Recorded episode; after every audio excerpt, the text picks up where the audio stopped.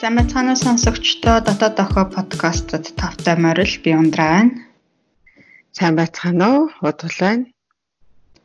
За сайн уу? Сайн сайн.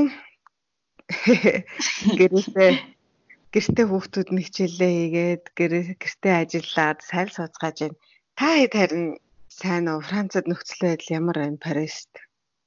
Аа би тэт дажгүй дажгүй. Францад хөл хараа чангараад гадар хүн амтантай уулзах юм бол торгон моргоно гэдэг.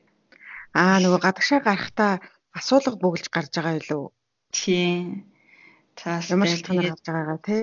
Тийм. Тэгээд дээрэс нь нэрд хүнтэй уулзч болохгүй гээд. Аа. Гадар айл майлд зочилж болохгүй гээд гэрээсээ хол явж болохгүй. Гэрээсээ холоор явж авах юм бол торгоно. Тэгэл гадуур явж байгаа хүмүүс Ер нь бол ганцаараа юм хоёулаа л явж байна. Ойрхон дэлгүүр орж хүнс авч болно, хүүхэд нохоогоо салхилуулж болно, жоохон бага хэмжээний дасгал хөдөлгөөн хийхийн тулд гарч болно. Тэгэл болоо. Гудамж ил хол. Гудамж нэлээд ил хол. Гэхдээ бас сансныг бодвол гайгүй хүмүүс тэгэл дэлгүүр мөр орохгүй бол нэлээд алхацаагаа болтой. Тэгээд ойрын эдэн оног ер нь аягүй дулаахан байгаа байхгүй юу? Нар мар гараад яг нэг хаврын уур ороод тэгээ гадаа гоё ягаа болохоор гардаг үе тий. Харин тийм хүмүүс гэрээсээ гармаар байгаа юм шиг. Тэгэл ингээ годомжинд алхаж байгаа хүмүүсийг харангууд ингээ бие биенээсээ ингээл заа авах гад. Тэгэл годомжныг нэг тал дээр алхаж байгаа. Өдөөс нь хүн ирж ивэл нөгөө тал руу нь гараад. Яг тийж байгаа. Хүмүүс ингэж нэг нэгнээсээ зүгтаадаг, дөлдөг үе ирэх гэж тий. Ойр зай барьдаг. За за за. Бүгдээрээ хөл хороогоо сайн хийгээд гэртээ уцгаагаад гараа сайн угацгаагаад байхад тэгээд тухгүй гайг болох байлгүй дээ. Гайг болох байлгүй дээ. Одоо тэгээ вакцин гаргахтал тэгэл төвчээртэй томоотой байцгаая да тий. За өнөөдрийнхөө сэдвт оръё. Өнөөдрийн сэдв бол эрэгтэй эмэгтэй хүний ялгаа гэдэг сэдв байгаа. За. За өнөөдрийн ярианы их сурвалжуудыг болохоор хүн амьтны бие физиолог, биологийн талаар нөгөө анх яагаад им болсон бэ гэх мэт яриануудыг болохоор түрүүчийн дугаарууд дээр ярьсан Richard Dawkins-ийн The Selfish Gene гэдэг номноос авч байгаа юм. Бусад хүний сэтгэл зүйн талаарх яриануудыг болохоор David Bass-ийн Evolutionary Psychology, New Science of the Mind, Luan Brissenden гэдэг хүний The Female Brain гэдэг ном Тэгээд бас миний хувьслын сэтгэл зүйн талаар сонсдог Beat Your Jeans гэдэг подкастнаас авсан байнамаа. За ер нь эрэгтэй эмэгтэй хүмүүс сэтгэл зүйн хувьд ямар алгаатай? Ялгааг яхахын тулд хүн ер нь ингээд оршин тогтнохын тулд ямар ямар хэрэгцээнүүд эдийн тэгээд тэр хэрэгцээгээ хангахын тулд эрэгтэй эмэгтэй хүмүүс ер нь ямар стратегтэй байдаг вэ гэдэг талаар ер нь яриа гэж бодож байна. Стратегтэй байна гэдэг ер нь генэнд чинь ийм үед ийм үйлдэл хийнэ гэдэг бичигдсэн байна гэсэн үг байхгүй юу? Beat Your Genes гэдэг подкаст дээр доктор Лайл гэдэг хувьслын сэтгэл зүйч ингэж ярьдیں۔ Хүнд гурван хэрэгцээ байдаг. Нэг нь үр удмаа үлдээх, нэг нь хоол олж идэх, нэг нь аюулгүй байдлаа хангах. Энэ бол нэг гурван хэрэгцээ тийм. Хүн оршин тогтноход зайлшгүй хэрэгтэй гурван юм байгаа байхгүй юу? За үр удмаа үлдээх нь яагаад заашгүй хэрэгцээ гэж хэлээд байна гэхээр энэ талаар дугаар 2 дээр нэлээд дэлгэрэнгүй ярьсан байгаа. Тэгээ бид нарыг бүтээж байгаа ген гэдэг зүйл маань үргэлж нэг өөрийгөө хувилах, олшруулах гэсэн ухамсаргүй зорилготой байдаг. Энэ зорилгыг биелүүлэх арга хэрэгсэл нь одоо бид нар хүүхдтэй болох бас нөгөө талаас харж үзэхээр бид нарын өвөг дээдээс үр хүүхдтэй болох гэдэг ухамсаргүй зорилгогүй байсан бол бид нар үдэд бий болохгүй тийм ээ.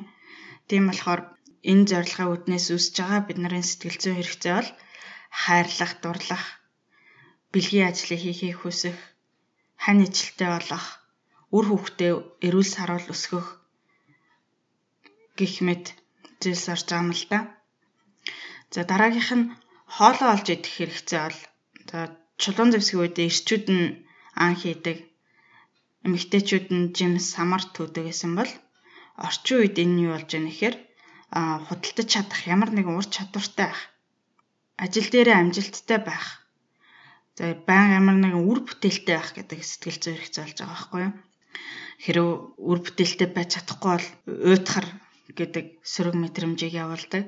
Тэгэхээр хүмүүс уйдаад сууж чаддгүй, байнга ямар нэг юм хийжээж хийж явахыг хүсдэг байх нэ. За, тэгээ тэрний дараагийнх нь аюулгүй байдлаа хангах гэдэг хэрэгцээ.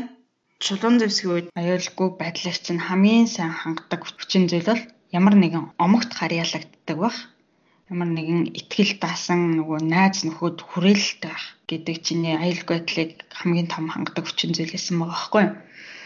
Тийм болохоор нөгөө нэг хүн ямар нэгэн хүний нийгэм донд байх гэдэг сэтгэл зүй хэрэгцээтэй. Юм байна. Жишээ нь ингээд чи хэрв найз нөхөдгүй ингээд ямар нэгэн омогт харьяалагддггүй ганцаараа ах юм бол зэрлэг байгальд хүн ганцаараа ер нь тийм удаан амьдрч чаддгүй юм байна л та. Уусаа төсөөлөд үсгэж чадахгүй шүү дээ. Унтж явах хооронд чинь л нэг нь бариад идчихэж шүү дээ нэг зэрлэг амтан. Тэгэхээр тэгэхээр нөгөө чамайг ингэж ганцаараа чинь байлгахгүй тул жишээ нь ганцаардал гэдэг сөрөг мэдрэмжийг тархич нь явуулдаг байхгүй юу?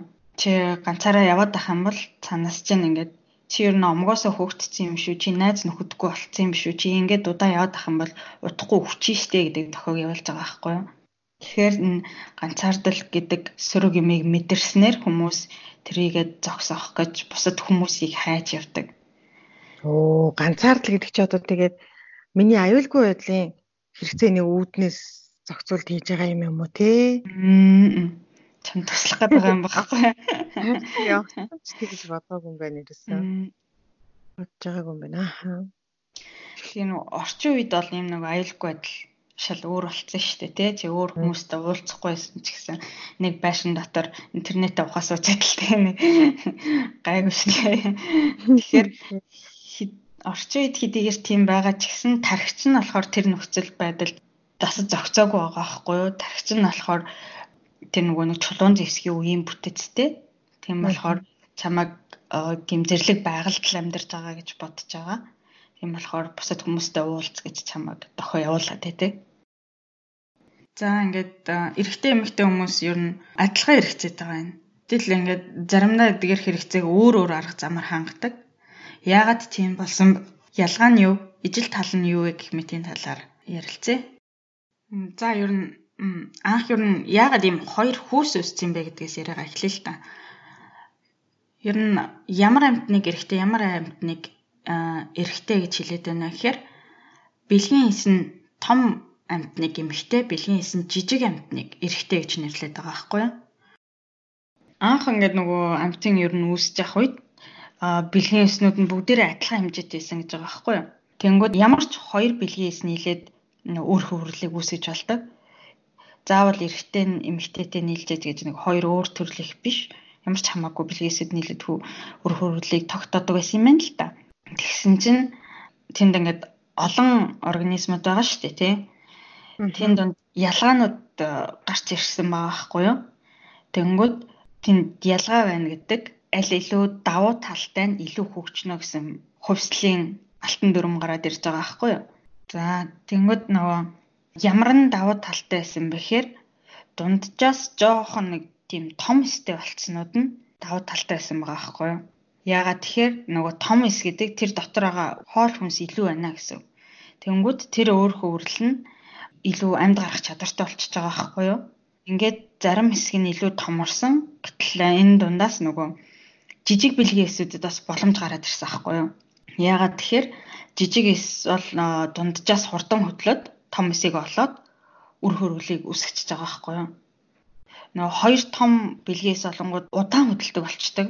Би энэ томрох тусам удаан хөдлөн ингэнгүүт хоёр биенийгээ олж уулзахаас өмнө дунджаас жижигхэн эсэвэл хурдан хөдлөөд томтой нийлээд өрөөрөлийг үсгэж байгаа байхгүй юу? Ингээд нөгөө дунджаас жижиг хэмжээтэй бэлгийн эстэй олонгууд нэг организм нөгөө дунджаас олон бэлгийн эсийг үйлдвэрлэж эхэлж байгаа байхгүй юу? Жижиг эмчэндээ чи олныг үйлдвэрлэж чаддаг болчихж байгаа байхгүй юу?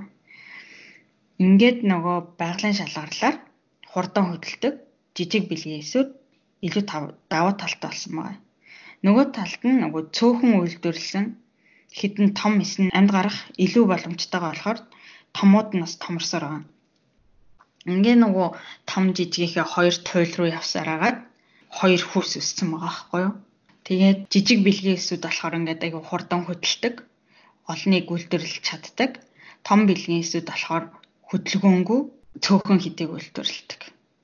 Жишээ нь хүн дээр бол те эрэгтэй хүн бол өдөрт сая сая бэлгийн спермийг үйлдвэрлэж чаддаг бол эмэгтэй хүн бол ингээд насан туршдаа 400х нь л ер нь үндгээсийг үйлдвэрлэдэг байгаа байхгүй. За биологийн хувьд гол ялгаа нь энэ юм байна. Түрүүн товч ярьсан. Өр үдмээ үлдээхийн тулд яг ямар стратеги хэрэгэлдэг вэ? Хосоо хайж олох, хүүхдээ асрах гээл түрүүнд дурсан шүү дээ. Тэрийг шүү дэлгэрүүлвэл. За ямар нэгэн амьд биетийн биологийн туйлын зорилго бол аль болох олон үр үдмийг үлдээх байгаа шүү дээ, тийм ээ. Тэгэхээр энэ талаар нөгөө дугаар 2 дээр нэлийн ярьсан. Тэгээ эрэгтэй хүүстэй ч бай, эмэгтэй хүүстэй ч бай хоёлаа болж өгөл олон үр удмыг үлдээхийг хүсдэг. Гэхдээ одоо хүмүүс бол олон хүүхэдтэй болохыг яг цаанаасаа зүгээр л хүсэхгүй байгаа биш. Одоо орчин үеийн амьдралын хэв маяг үүрэг хариуцлага э, тэжээж чадах хэсэг сайн боловсрол олгож чадах хэсэг гэд тэр юмнасаа болж тооцоолж байгаа юм зү. Тийм.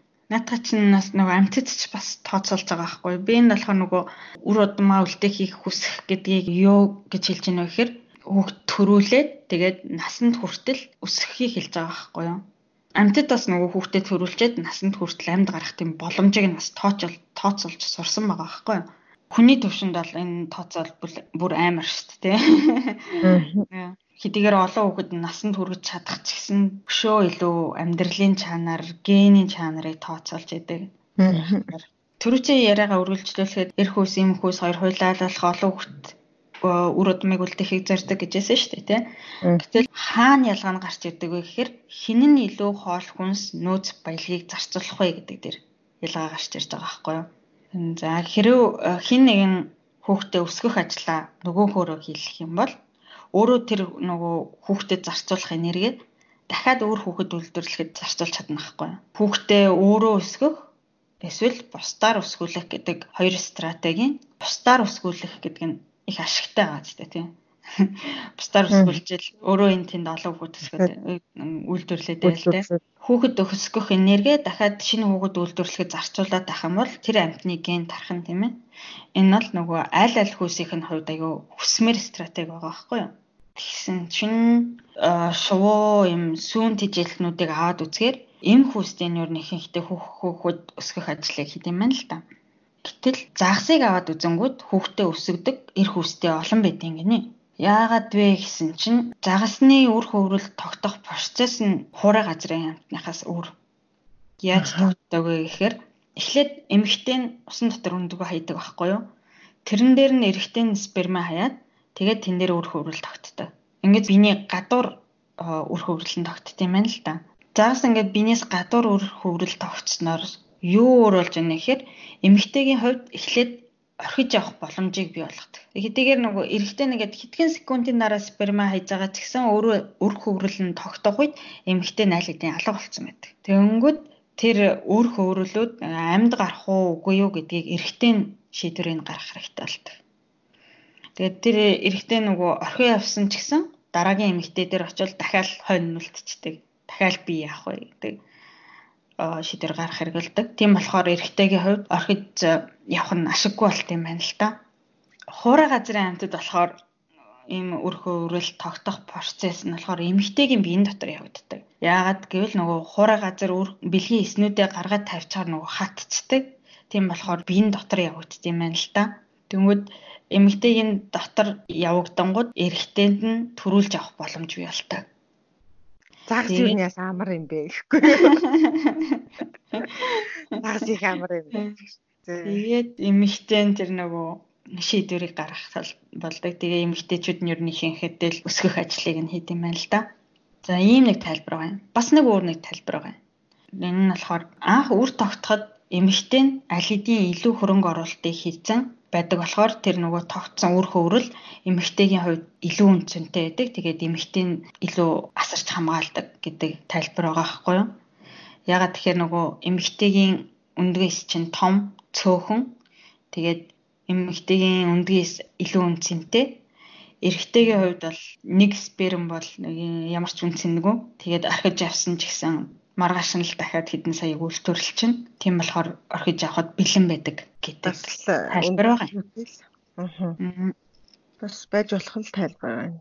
Аа. За ер нь бол анх ингээд нөгөө бүх эрх үсийн амтд ураа газрын эрх үсийн амтд ер нь үр удмаа үлдээх стратеги нь чадхаараа л олон хүүхдийг үйлдвэрлээл зогтчихъя гэдэг стратеги байсан юм байна л та. Гэтэл тэнд ч олон амьтад байгаа шүү дээ тий. Олон эрх үстэй амьтан байгаа шүү дээ тий. Тэнгүүд олон эрхтэйчүүдийн дунд бас ялгаа байгаа байхгүй юу? Тэгэхээр дахиад хувьсэл явагдсан байгаа байхгүй юу? Ялгаатай юм байхад тэнд даваа талтайнууд нь амьд үлднэ. Дахиад тийм юм болж байгаа байхгүй юу? Ямар эрх үст нь давуу талтай байна гэхээр үнэн ч ах гэрсэг байх гэдэг шинж чанар нь давуу болж байгаа байхгүй юу. За тэгэхээр нөгөө эм хүйс нь олон зулцгааг амьд насанд хүргэмээр байгаа. Хэрвээ нэг нь чамааг орхиж авахгүй үнэн цайна зулцгааг өсгөхөд туслана гэдэг дохиог өгөх юм бол тэр эсрэг хүйстнийг илүү үнэлнэ байхгүй юу.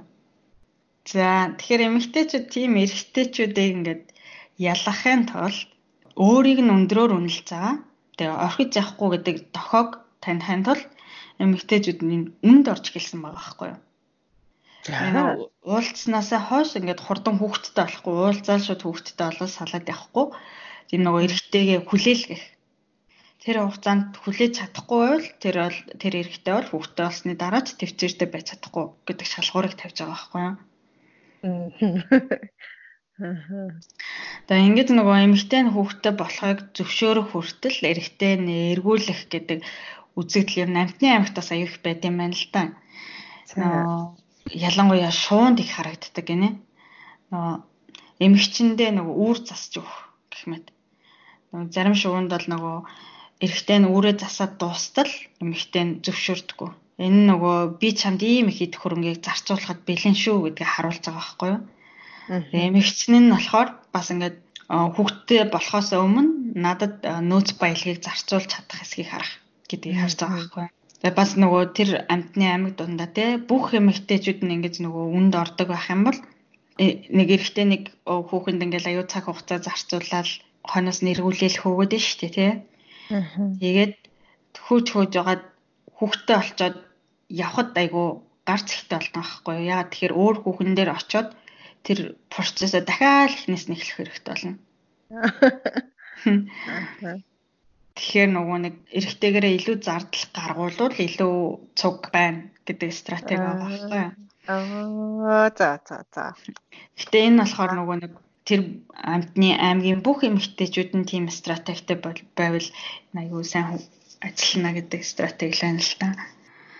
За бас э, энэ нь хүний нөгөө эрэгтэй нь байнга эмэгтэйгийнхээ хойноос гүдэг, эргүүлдэг, эмэгтэй нь үнэнд ордог гэдэг үзэгдлийг тайлбарлаж байна л та. Энэ нөгөө шууны үүр засаж хүүхдтэй болохоос өмнө эрэгчин эмэгчэндээ өөрийгөө сурцлах гэдэг соёл хүн дээр яаж гарч иржийнэ гэхээр нөгөө сүвийн бэлэг өгөх. Тэгээ урт хугацааны сүв тавих гэдэг соёлууд байгаа байхгүй тий.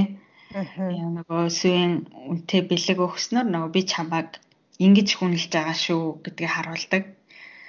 Тэгээд юм нөө сүй тавих гэдэг бол юм дэлхийн бөмбөрцгийн маш олон өгд юм байна л та. Ингээд нөгөө урт хугацаагаар сүй тавих нь эмэгтэй хувьд болохоор нөгөө эрэгтэйгээ таньж мэдэх хүүхдтэй болсны дараа сайн аав байж чадах уу, сайн нөхөр байж чадах уу гэдгийг харах. Нөгөө талаар эрэгтэй хувьд бас бас ашигтай байгаа байхгүй юу? Ягаад тэгэхээр нэг эрэгтэй нь бас хүүхдтэй болсны дараа хүүхдтэй хөрөнгө оруулалт хийх гээд байгаа тийм. Гэтэл өөр хүний хүүхдэд айгүй хөрөнгө оруулалт хийчихвэл гений хувьд маш том гарцтай байхгүй юу. Нэг хүүхдийг насанд хүрэхийн тулд нэлийн амьдралынхаа бас нэлийн хэдэн хувийг зарцуулна шүү дээ. Тэгэхээр нөгөө эмэгтэйдээ урт хугацаанд өөр эрэгтэйг ойртуулахгүй өөрөө ч бас ойртохгүй байснаа жирэмсэн биш гэдгийг баталж байгаа. Тэгээд хүүхдтэй болвол тэр нь өөрийнх нь хүүхдтэй гэдэг баталгаа гэж байгаа байхгүй юу. Тэгэхээр сүү 50 гэдэг чинь нөгөө аль аль талынхаа хувьд ашигтай болохоор дэлхийн юм олон соёл иргэншилд байт юм байна л та. Тэгээд энд нөгөө хөрөнгө оруулалт гэдэг би юу хэлж байна гэхээр хоол хүнс өгөхөөс гадна бас хүүхдтэй цаг хугацаа зарцуулах, энерги зарцуулахыг бас бүгднийг оруулаад хэлж байгаа байхгүй юу? Энэ дугаар дээр хүүхдтэй зарцуулах хөрөнгө оруулалт гэдгийг нэлээд их ярина. Амьтны хувьд цаг хугацаа гэдэг бас маш том баялаг шүү дээ, тий богино хэмжээтэй баялаг. Тийм болохоор бүгдээрээ энэндээ харамч байд юм байна л да. Цаг хугацаа хүнд зарцуулах вэ гэдэг нөгөө хөрөнгө мөнгө хүнд зарцуулах вэ гэдэгтэй адилхан маш том чухал асуудал байдаг.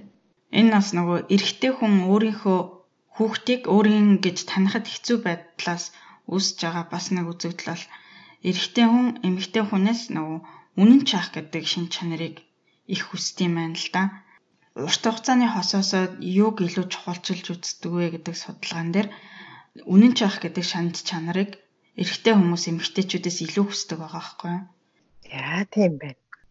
За эмэгтэйчүүдийн бас өөр нэг хосоо сонгох стратеги нь болохоор хэр сайн гентэй вэ гэдгийг харж иж сонгох гэдэг юм байгаа байхгүй юу? Аа сайн гентэй хүнтэй хүүхдтэй болсноор тэр хүүхд нь илүү амьдрах чадвартай байна тий. Өөрийнх нь ген дараа дараагийн үед нөө уламжлагдаж үлдэнэ. Аа гэсэн чинь энд бас нэг аюу сони юм болж байгаа байхгүй юу?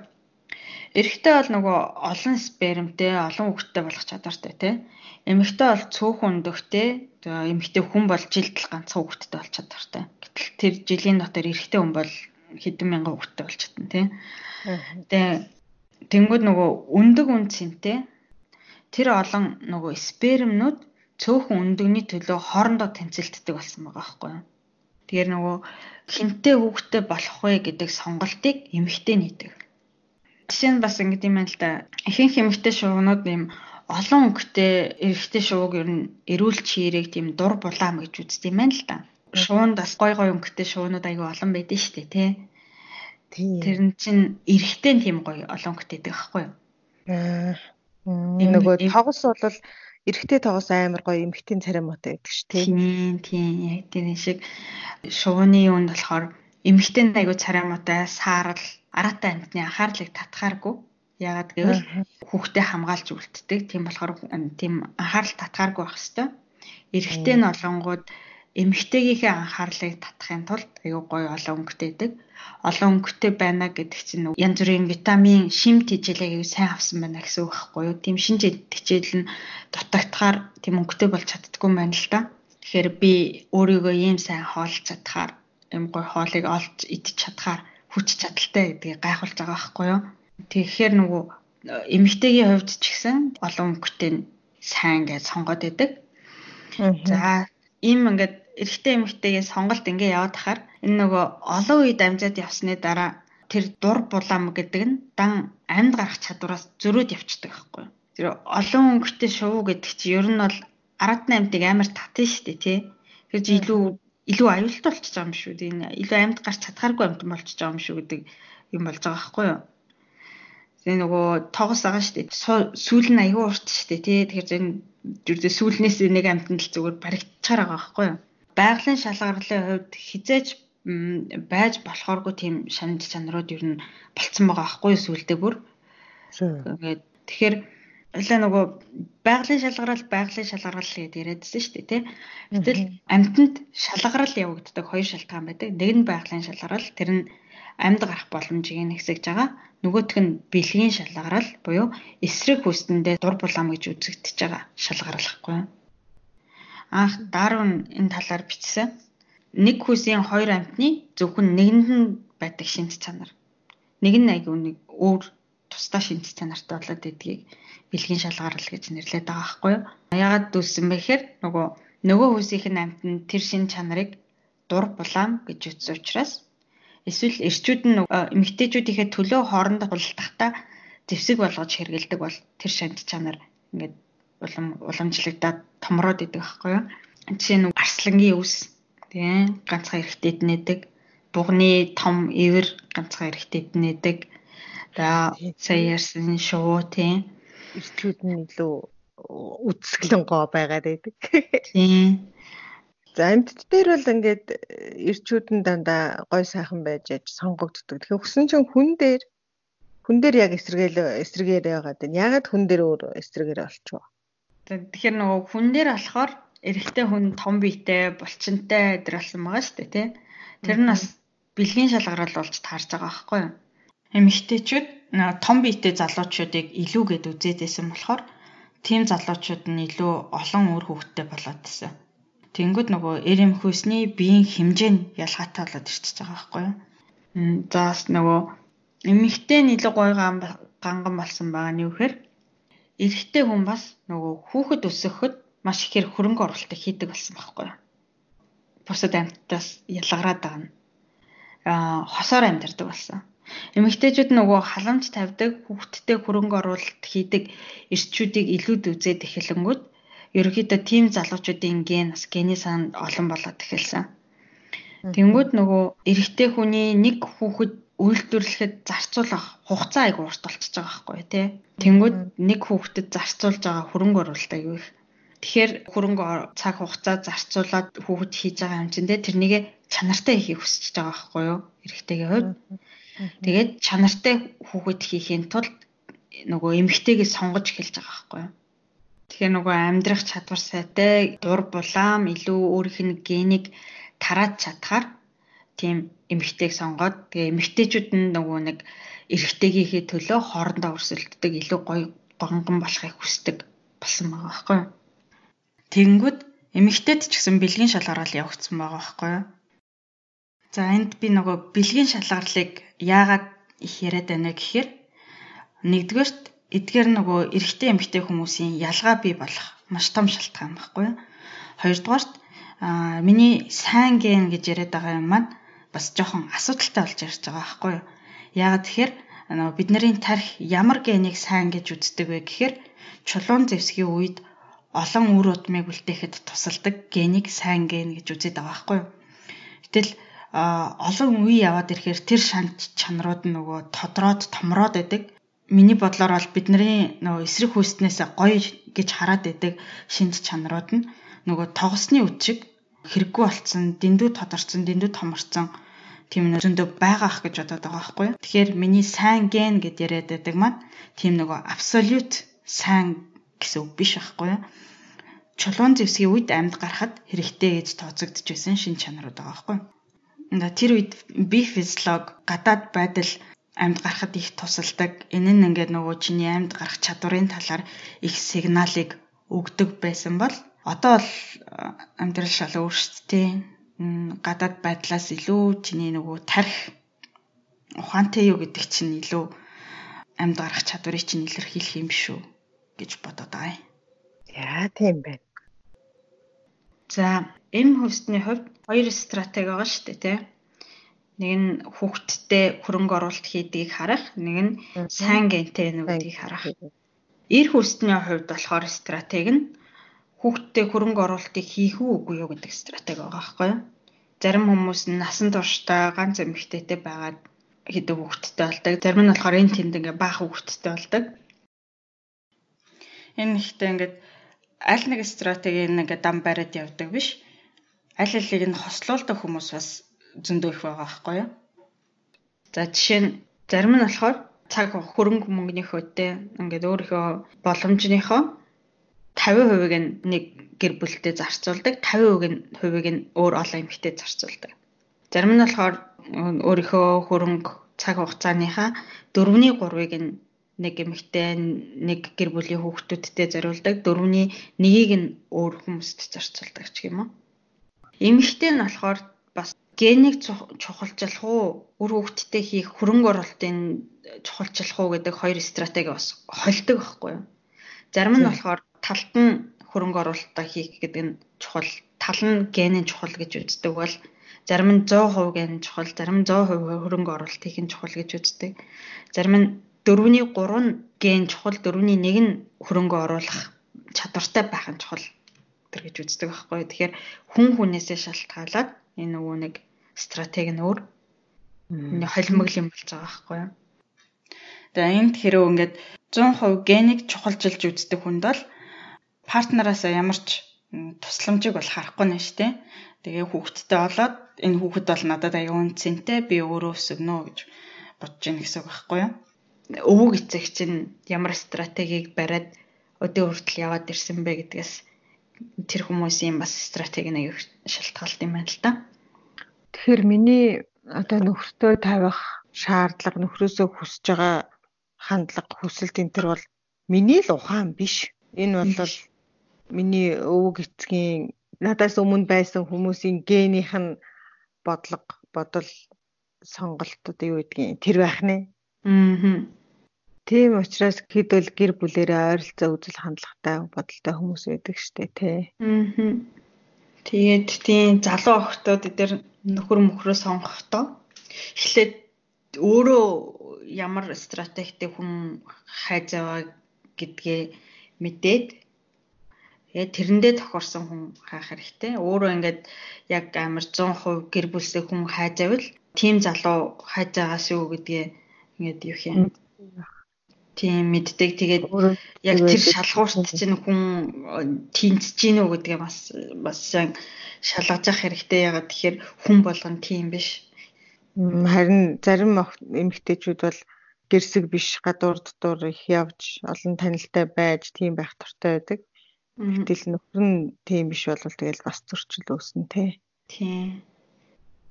Oh my god. За энийг цаашаа харилцаандаа юм болно. За. За. Ингээд нөгөө эрэгтэй эмэгтэй хүмүүсийн хосоо сонгох стратегиуд өөр болонгууд нөгөө эсрэг хүстэндээ тавих шалгуурууд нь өөр байдаг аахгүй юу?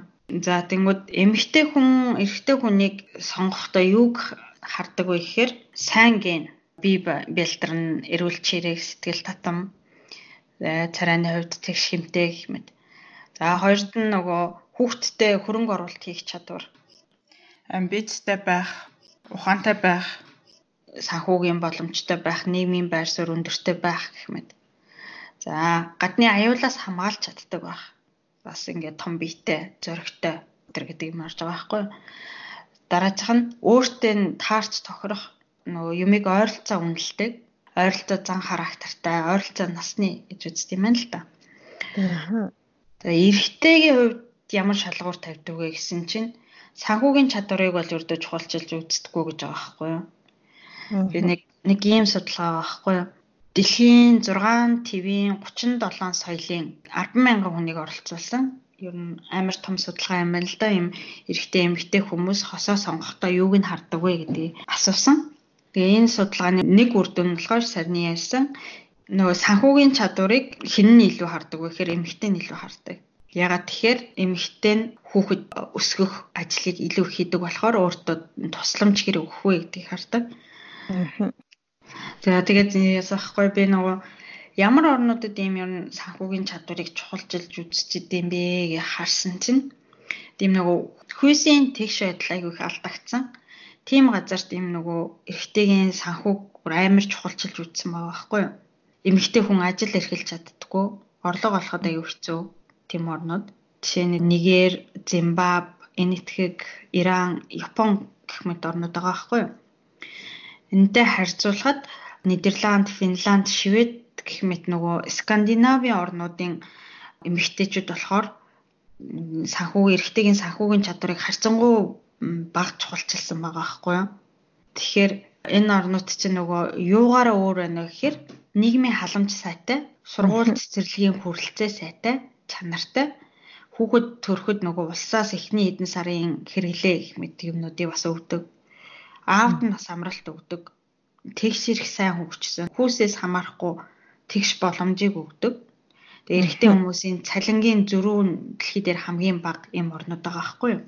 Энэ нөгөө хүүхэд өсгөхөд эмэгтэй хүний ачааллыг хамаагүй багасгаж өгж байгаа болохоор эмэгтэй хүн хүүхэд өсгөхөд эрэгтэй хүнээс хамаарахгүй тийм болохоор санхүүгийн чадварыг нэг чухалчилж үздэггүй.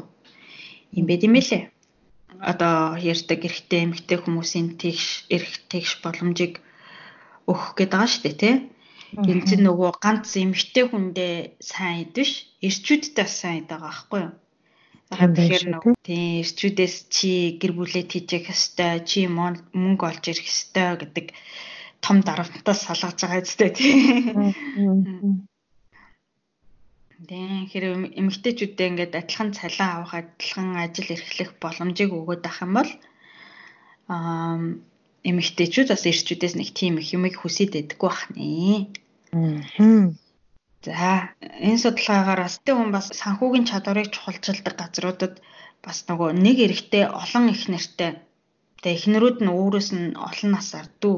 Байх нь их байна тий тийм юм их байгаа байхгүй юу?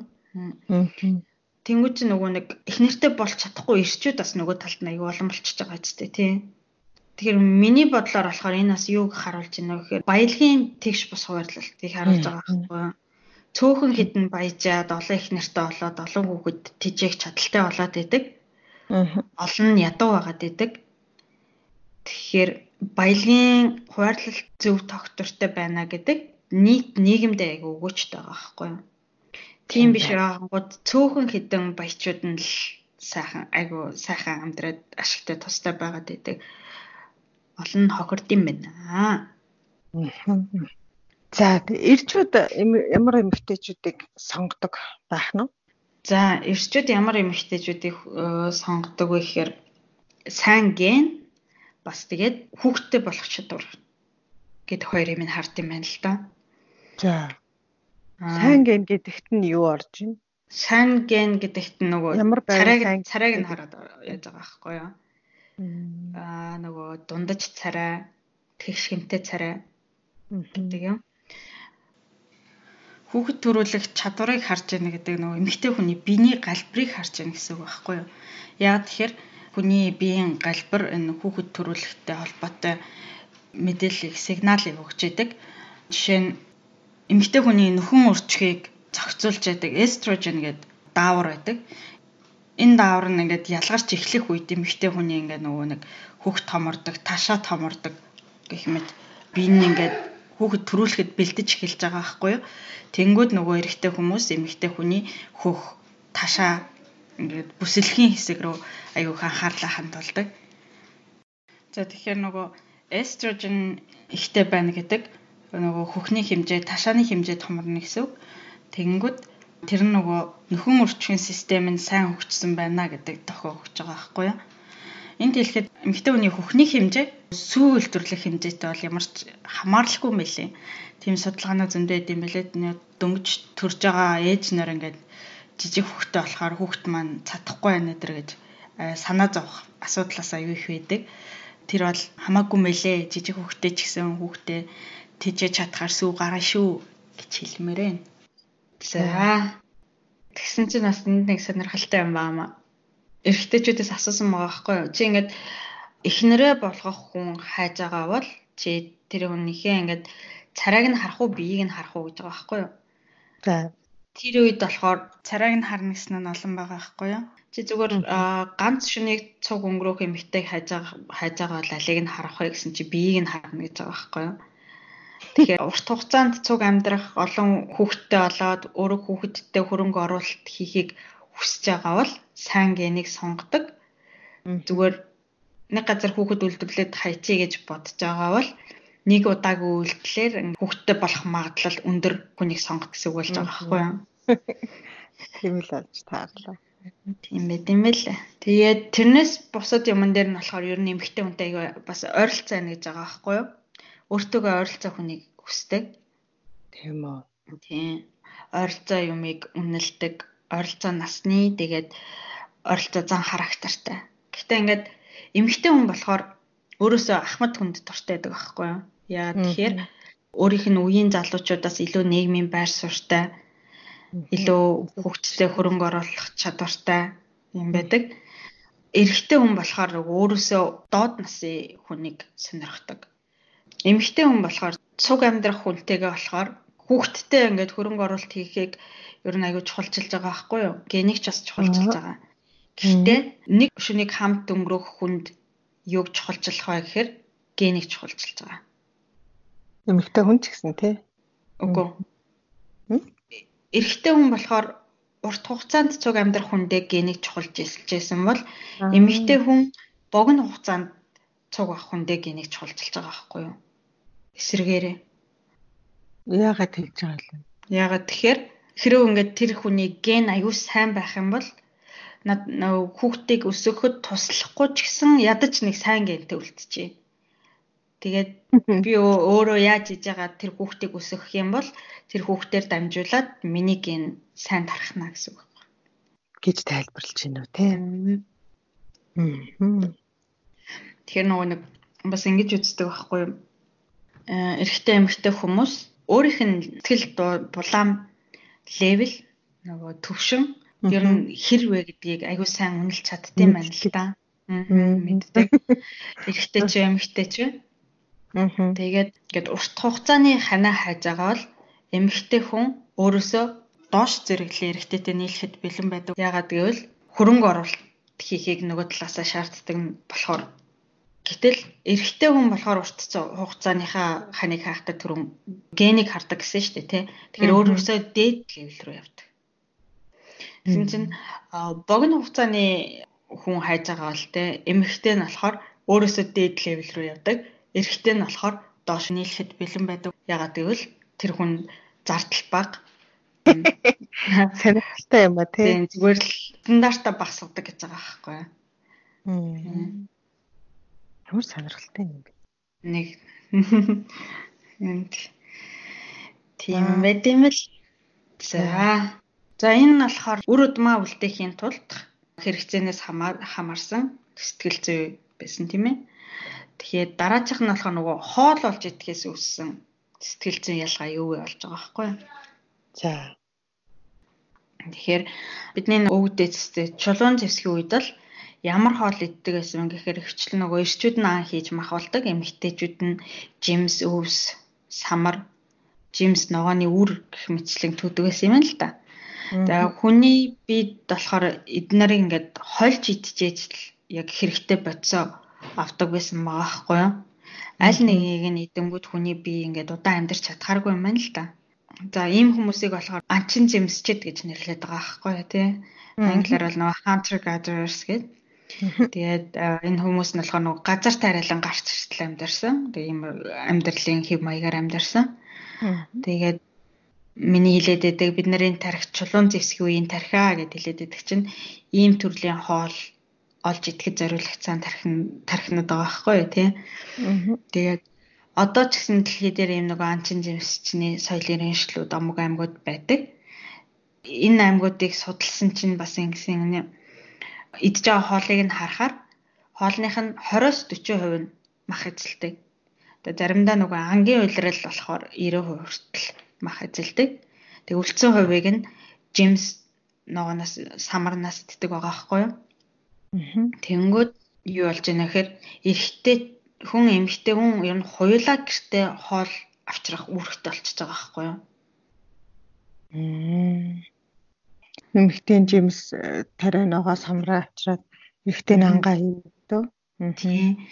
Аль нэг нь алдагдчих юм бол тэр бодсон дутагдаад болчихно. Тийм. Удаан амьд явж чадахгүй. Тэгэхээр хоолоо хин ойролцоо болж байна гэсэн үг үү? Тийм. Тэгэхээр нөгөө нэг энэ хоол олж идэх хэрэгцээ гэдэг чинь юу болж байна гэхээр ямар нэг юм бүтээмжтэй байх гэсэн болчихж байгаа байхгүй юу? Ямар нэгэн ажил хийгээд хөдөлмөр эрхлээд гэртээ хоол авчирч чадах гэсэн асуудал байна шүү дээ тий. Тий өөрөө өөрийгөө тижээж авч явах. Тийм. Тэнгүүд нөгөө энэ хэрэгцээ чинь ингээд тархич нь ингээд чамайг чи хоол авчрахгүй бол өсөж өглөө шүү гэдэг мэдрэмжийг явуулдаг. Тэгэхээр эрэгтэй ч эмэгтэй ч хуйланд нь ийм хоол авчрах сэтгэл зүйн хэрэгцээ байдаг байгаа байхгүй. Энийг хүүхдээ өсгөх ажил хийж байгаа ээж нар ер нь их мэдэрдэг ах гэж бодож байна. Яг л наадах чи ярихаа бодоод байж илаа. Тийм учраас өдөржингөө гэртээ ажиллаад ажиллаад байгаа ч гэсэн ингээл бүр ингээд амар хэцүү байдэн шүү дээ тий. Нэг юм дутаад байгаа юм шиг санагдал байдаг. Тийм шилт. Өдөржингөө л завгүй хүүхдээ өсгөөл ажиллаад байгаа боловч нөгөө сэтгэл ханамжтай биш. Сэтгэл ханамжтай биш. Ямар нэгэн өөр зүйл хийх хэрэгтэй юм шиг санагдаад байдаг. Тэр чинь тэгээд нөгөө дотроос чи гэрте хоол авчраа гэж одоо хэлээд байгаа байхгүй юу? Чулуун зэвсгийн үед бол одоогийн үеийг шиг ингээд нөгөө удаан гэрте хоол авчрахгүй суудаггүй байсан хэдэн сарын дараа л тэгэл жимсэндээ гарна шүү дээ. Хэдэн хоногийн дараа л гарна шүү дээ. Хүүхдүүдэд дагууллаа. Хэдий ингээд нөхөр нь гэр бүлээд хижээгээл ихнэр хүүхдүүдээ авч яваад мөнгөөр дутаахгүй хангаад исэн ч гэсэн хүүхдээ харж байгаа ээж өөрөө мөнгө олохыг хүсээл өөрөө энэ гэр бүлдээ бас тус нэмэртэй мөнгө олж ирвэлэндээ өөрөө өөртөө илүү жаргалтай байх гал гэдэг. Аа харин тийм. Тарих чин цаанаас л ингээл чи одоо ингээ хоол авчрахгүй бол энэ үлсэд өгөх гэж байгаа юм шүү хэлээд байгаа байхгүй юу. Зүгээр л нэг сэтгэл зүй ч юм уу өөрийнхөө бодлоос олсон биш ингээд биологоос үүдэлтэй. Аа. Шүү тий. Тий. За сэтгэл зүйн хувьд ижилхэн энэ ижилхэн байна. За ялгаа. За ийм судалгаа байхгүй юу? Хawks гэдэг хүний 91 онд хийсэн судалгаагаар а орчин үеийн анчин жимсчин тийм нийгмийн хоолны хуваарлтыг харахаар ангийн нийт 94% нь анчны гэр бүлээс гадуур хомгийнх нь тарагддаг. Гэтэл түүсэн жимс ногооны 58% нь омгийнханд хуваагддаг гэсэн дүгнэлт гарсан байгаа байхгүй. Тэгэхээр нөгөө эрэгтэй хүн бол ер нь анг гэр бүлээ тэжээхийн тулд биш нөгөө өөрийнхөө хүч чадлыг гайхуулгаж хийд юм шүү гэдэг асуулт гарч ирж байгаа байхгүй. Тэгэхээр нөгөө ийм том анг авчирна гэдэг хоолноос илүү ямар ашиг болж байна гэхээр омогт нэр хүнд нусдаг. Олон партнертай болдог. Партнерууд нь дунджаас ер нь дээгүр тийм сэтгэл татан байдаг. Тэгээ хуршууд нь хүүхэд өсгөхт нэг тусалдаг. Тэгээ тийм сайн анчны хүүхдүүд илүү амьд гардаг гэж байгаа байхгүй? Тэгэхээр ер нь ийм хүн шиг ийм омгоор амьдардаг амьтад дунд ер нь омог дундаа зэрэг ранкинг тогтоох гэдэг нэг түгээмэл байт юм байна л да. Тэгээд тэр дотроо өндөр ранкингийн ирчүүд нь болохоор олон хүүхэдтэй болдог. Тэгэхээр энэ үзэгдэл бол нөгөө бидний өвөг эцэгт маш эртнээс байсан. Эний баталгааны талаар Дэвид Баси номон дээр уншиж ирсэн чинь Чингис хааны үр удмынх нь эзэлсэн газар нутгийн хүн амын 8% нь Чингис хааны ген байдаг гэж бичсэн байсан.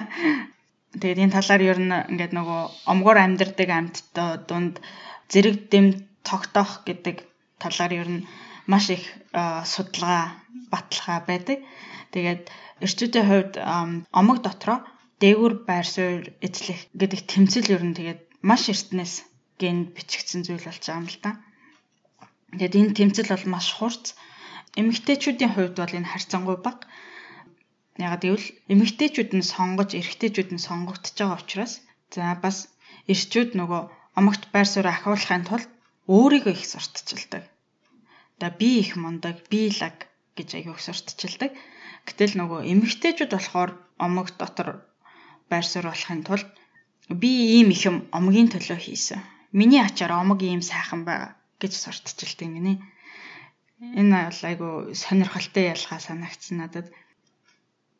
Энэ нь нөгөө одоогийн ажлын байрны соёл ирчүүдэд ээлтэй байгаагийн нэг нэг хүчин зүйлний болов гэж бодоод байгаа. Тэгэхээр нөгөө одоо бол өөрийгөө сайн сурталчилж чадж байгаа хүн их дэшээ явдсан шүү дээ тийм.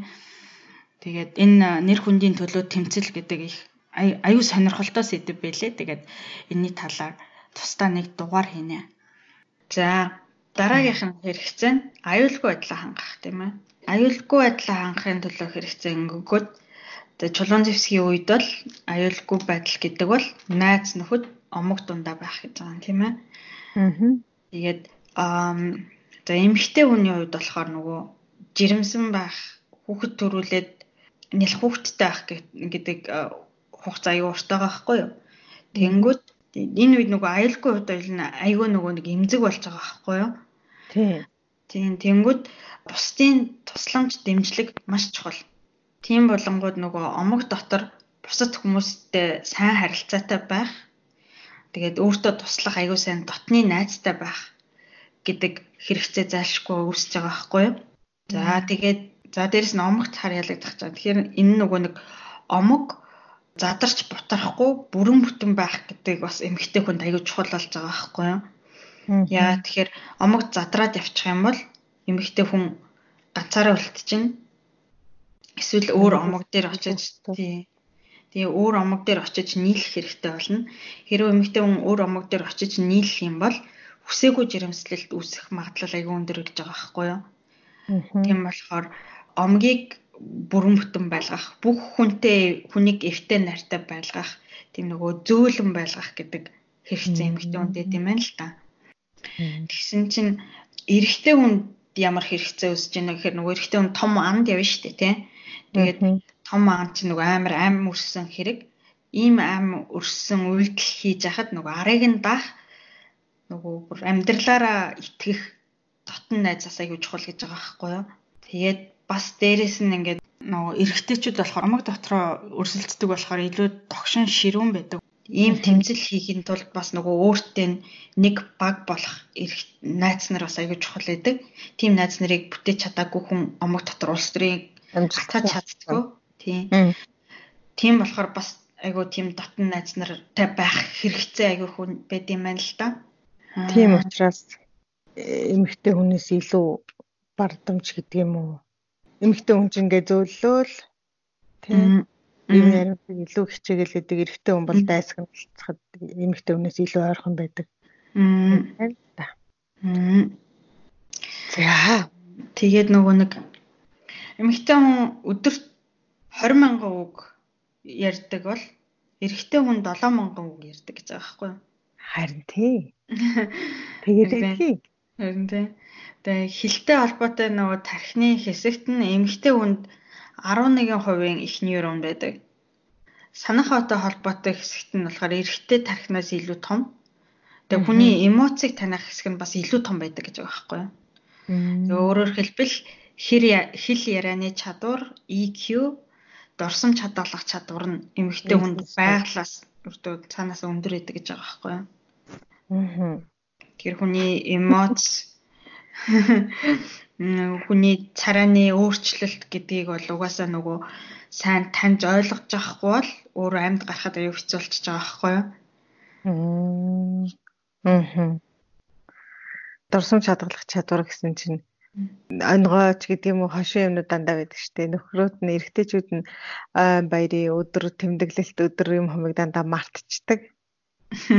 Тэгээд эмгтээчүүд нь нэгдэг. Тэр санд орлоо. Мм тийм. Тэгээс эмэгтэйчүүдийн учрыг олох гарын авлага гэдэг л амар урт ном том ном тавьцаа өдр ингэ нэг хошин зургнууд өдр байдаг шүү дээ тий. Эмэгтэйчүүдийг амар учир нь алдахгүй малтахгүй өдр гэл. Тэр чинь нэг учир нь олдохгүйтэй биш нөгөө эмэгтэй хүн илүү нөгөө сэтгэл хөдлөлийг илүү мэдэрдэг илүү тэрэнд хариу өгдөг байгаа байхгүй юу. Эрэгтэйчүүд нь ингээд өөрөө мэдэрчээд ухамсарын төвшөндөө хүртэл ойлгоогүй тийм юмнуудыг эмэгтэй аль хэдийн мэдэрсэн байдаг.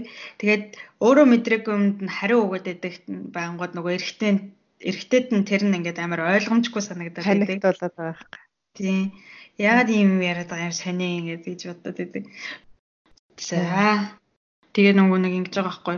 Эрэгтэй хүн болохоор олон хүмүүсийн сэтгэл хөдлөл энэ тэрэг ердөө ойлгох шаардлага байхгүй Тэнгүүд тийм ганцаараа байх ч юм уу бусдаас хамааралгүй бие даасан байх гэдэг юмыг айгүй илүүд үзт юм байна л да.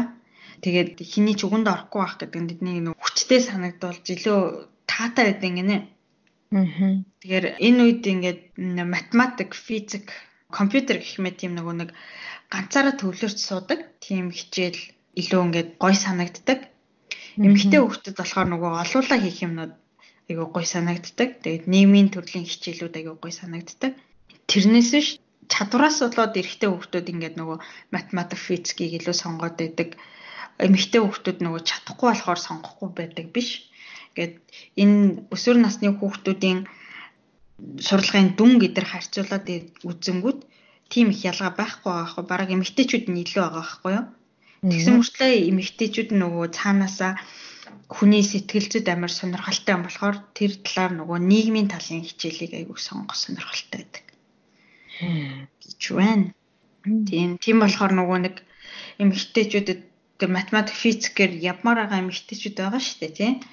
Тийм юмыг сонирхмаар байгаа хүмүүст ингээд чи чадахгүй болохоор болохгүй гэдэг үзлэр биш. Ингээд сонирхож байвал чи хийж болно гэж боломжийг нь олох гэдэг нь бас аюул чухал байгаа байхгүй юу? За ер нь тэгээд эрэгтэй эмэгтэй хүмүүс ер нь ялгаанаас илүү ижил тал нь их гэж үздэг юм байлээ. Яг гэвэл бид нар чинь ер нь цистест нэг төрлийн ламтад тэгээд хэр их ялгаатай вэ гэдгийг бид нарын нөгөө биений ялгаа хэр их вэ гэдгээр төсөөлж болно гэж байгаа байхгүй. Бие физиологийн хувьд хэр их ялгаатай байна. Сэтгэл зүйн хувьд бол нэг ойролцоо хэмжээний ялгаатай хичээлээд байгаа байхгүй. Хүний биеийг ер нь ингээд бүхэлд нь аваад үзвэл ингээд дотор хэсэг мэсэг оруулаад харах юм бол ер нь бараг л адилхан шүү дээ тий. Тэрнтэй адил бүхэлд нь аваад үзвэл ер нь сэтгэл зүйн ялгаа тийм хэмжээний л байгаа гэж хэлдэг юм лээ. За өнөөдрийн дугаарыг ер нь дүгнээд ярихад одоо хүний сайхан амар амгалан амьдралын гурван хэрэгцээ нь гэр бүл, ажил, карьер, найз нөхөд. Энэ одоо нэг нь нөгөөгөөс илүү хэрэгтэй гэдэг ахын байхгүй. Ердөө тулгын гурван чулуу шиг л гуруула заашгүй хэрэгтэй зүйлс. Тэгээд эрэгтэй эмэгтэй хүмүүс заримдаа энэ хэрэгцээнүүдээ өөр өөр арга замаар хангадаг. Тэгээ эр эмийн ялгаа үүсэж байгаа гол шалтгаан нь эмэгтэй хүн том цөөхөн бэлгээстэй, эрэгтэй хүн олон жижиг бэлгээстэй. Энээс болж эмэгтэй цөөхөн хүүхэдтэй болох боломжтой. Тэгээд хүүхэд өсгөх ажлыг илүү хийдэг болохоор үнд ордог, шилж сонгодог бол эрчүүд нь эмэгтэйнхээ төлөө хоорондоо тэмцэлддэг эмэгтэйд өөрийгөө гайхуулдаг, сонгогддог болсон байх юм л дээ. Эмэгтэй хүн нөгөө хосоо сонгохдоо сайн ген хүүхдтэй хөрөнгө оруулах чадварыг хардаг бол эрэгтэй хүн бас нөгөө сайн ген хүүхэд төрүүлэх чадварыг нь хардаг байна. Тэгээ урт хугацааны хосоо хайж байгаа эмэгтэй бол өөрөөсөө доош зэрэглээ эрэгтэйтэй нийлэхэд бэлэн байдаг бол богино хугацааны хосоо хайж байгаа эмэгтэй бол өөрөөсөө доошо зэрэглэлийн хүнтэй нийлдэхгүй. За эрэгтэй хувьд бол урт хугацааны хосоо хайж байгаа бол эмэгтэйгээс эсрэгээрээ өөрөөсөө дээшээ зэрэглэл рүү явахыг хүсдэг. Тэгээ богино хугацааны хосоо хайж байгаа бол өөрөөсөө доошоо зэрэглэлийн хүнтэй нийлэхэд бэлэн. За ажил карьер дээр хоёулаа ер нь гэртээ хоолоо олж ирэх гэдэг сэтгэл зүйн хэрэгцээ шаардлагатай байдаг. Тэгээ эрэгтэйчүүд бол илүү ambitious буюу нөгөө карьер хүсэн байдаг тийм карьераараа дамжуулж нийгмийн байр суурь өндөрсгөх сонирхолтой байдаг. Яагаад гэвэл дээр үед бол өндөр байр суурьтай ирчүүд илүү олон хүүхэдтэй болдог гэсэн болохоор тийм өндөр нэр хүндийн төлөө тэмцэлдэх гэдэг юм ер нь генэнд нь уламжлагдаад ирсэн байгаа байхгүй. За дараагийнх нь найз нөхөд найз нөхөд гэдэг бол эрэгтэй хүнд ч эмэгтэй хүнд ч хоёуланд нь нэг аюулгүй байдлаа хангах нийгмийн байр сууриа ахиулахад заашгүй хэрэгтэй чухал зүйлээсэн. Гэхдээ ялгаа нь нөгөө эрэгтэйчүүд болохоор омог дотроо өрсөлддөг болохоор илүү тогшин ширүүн байдаг бол эмэгтэйчүүдэд энэ нөгөө омог нь эвтэй байх гэдэг нь чухал болохоор зөөлөн байдаг бахан л дээ. За ер нь иймэрхүү зүйлсийг ярьлаа. Тэгээд би энд нөгөө эрэгтэй хүн ийм байдаг, эмэгтэй хүн ийм байдаг гэд нилээ яриад байгаа. Гэхдээ энэ маань хүн ийм байх ёстой гэсэн үг биш шүү. Ерөнхийдөө хүмүүс ийм хандлагатай байдаг э, гэж яриад байгаа байхгүй юу? би нөгөө энэ олон организм байгаа чинь энэ донд ялгаа гарч ирнэ гэж хэлдэг шүү дээ тий. Тэрнтэй адил ерөнхий хандлага тийм харьяалагдахгүй хүмүүс ч бас зөндөө байгаа. Одоо тийм болохоор та нар маань одоо эрэгтэй хүн байх юм хүн ийм байх хэвээр эмэгтэй хүн ийм байх хэвээр гэж нэг нэгэндээ битгий тулгаарай. Одоо хүний хорвоогийн тоосыг яаж хөдлөх нь тухайн хүний л өөрийнх нь сонголт. Тэгэхээр нэг нэг нэгэ байгаагаар нь хүлээж авцгаая. За тэгээд энд миний яриаггүй юмнууд бас зөндөө байгаа. Тэгээд дараа дараагийн дугаарууд дээр гарч ирнэ хаа гэж надад чинь. Дараагийн дугаараар хүний зан характер ген хэрэг нөлөөллийн орчин хэрэг нөлөөлд юм бэ гэдэг талаар ярих болно. За дараагийн дугаараар уулзъя баяртай. За баяртай.